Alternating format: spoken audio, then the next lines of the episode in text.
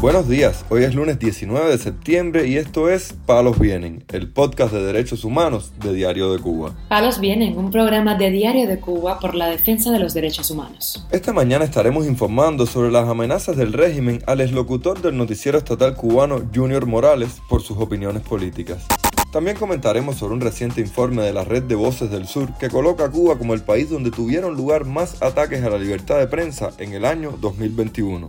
Por último, profundizaremos en la situación de dos prisioneros políticos cubanos, la dama de blanco Aymara Nieto Muñoz y el profesor Pedro Albert Sánchez. Lo más relevante del día relacionado con los derechos humanos en Palos Vientos.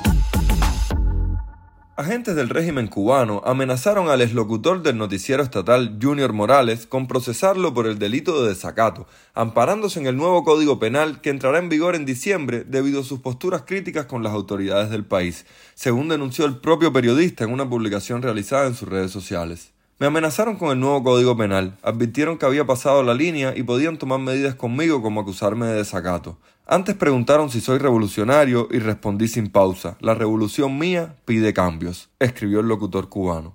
Ante las amenazas recibidas, Morales preguntó si algún código protegerá los derechos de las familias con otras ideologías o si crearán algún código para no castigar al que con libertad de expresión muestre desacuerdo ante el gobierno y cuál código devolverá la supuesta confiabilidad al ciudadano que fue limitado o votado de su trabajo por manifestar descontento con los que abusan del poder. El locutor cubano también dijo que debido a sus ideas políticas, desde el 11 de septiembre del 2020 tiene prohibido trabajar en vivo y le quitaron todo lo que tiene que ver con política de su contenido laboral. Este domingo Berta Soler, líder de la organización opositora Damas de Blanco, fue detenida por agentes de la seguridad del Estado, con lo que suman 24 los fines de semana consecutivos en que la opositora ha sido arrestada. Su esposo, Ángel Moya, compartió un video de la detención donde se ve a Soler salir con un cartel donde se lee no votar por el Código de Familias y gritar consignas a favor de la libertad de los presos políticos. Un informe de la red Voces del Sur colocó a Cuba como el país de Latinoamérica donde se registraron más ataques a la libertad de expresión y prensa durante el año 2021, con un total de 1.129 alertas de violaciones de este derecho. Los casos fueron documentados, corroborados y verificados por el Instituto Cubano por la Libertad de Expresión y Prensa. Según el informe, el 99% de las alertas colocan al Estado como perpetrador. Además, un 66% se trata de arrestos arbitrarios, un 22% de cortes del servicio de Internet y un 7% de ataques de individuos. Los autores de la investigación señalaron que el 11 de julio de 2021, cuando ocurrieron las protestas masivas en toda la isla, al menos 50 periodistas independientes fueron arrestados por las fuerzas represoras del régimen.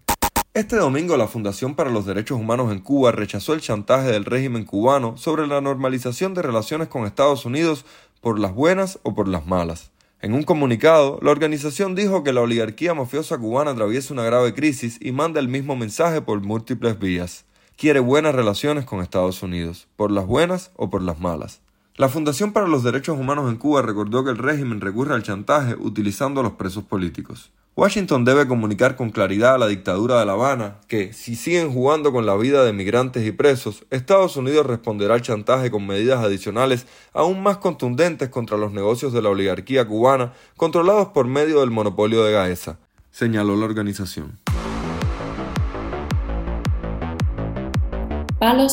La dama de blanco Aymara Nieto, que cumple una condena de 5 años y 4 meses, padece de depresión y problemas de presión arterial en la prisión de mujeres de las Tunas, donde se encuentra actualmente.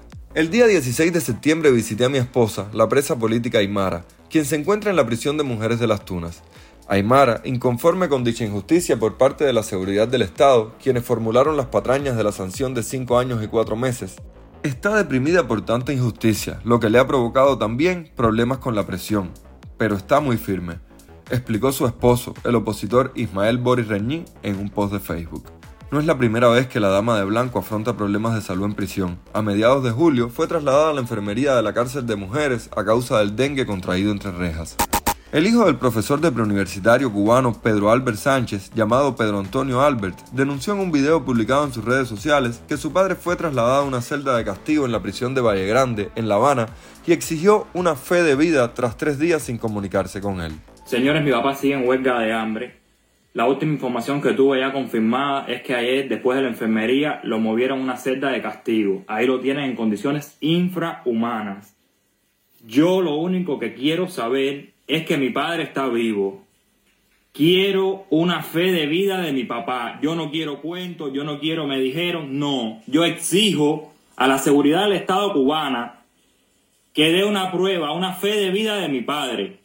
Hace tres días no escucho su voz. Hace tres días no sé si está vivo. Quiero una fe de vida de mi papá. Porque sí sé que lo tiene en una celda de castigo. Yo exijo una fe de vida de mi padre. Pedro Albert Sánchez tiene 65 años de edad y padece de cáncer, por lo que sus allegados han mostrado especial preocupación respecto a las secuelas que puede tener para su salud esta huelga de hambre, que incluye su negación a vestir de preso y participar en conteos de reclusos. La Fiscalía del régimen cubano pidió cinco años de prisión para el profesor por participar en las protestas del 11 de julio e intentar manifestarse nuevamente el 15 de noviembre de 2021, lo que no llegó a hacer tras ser arrestado días antes. Palos Vienen, un podcast de derechos humanos de Diario de Cuba con la producción y conducción de Mario Luis Reyes. Muchas gracias por acompañarnos este lunes en Palos Vienen, el podcast de derechos humanos de Diario de Cuba. Pueden escucharnos en DS Radio, Spotify, Google Podcast, Apple Podcast, Telegram y SoundCloud. Yo soy Mario Luis Reyes, mañana regresamos con más información.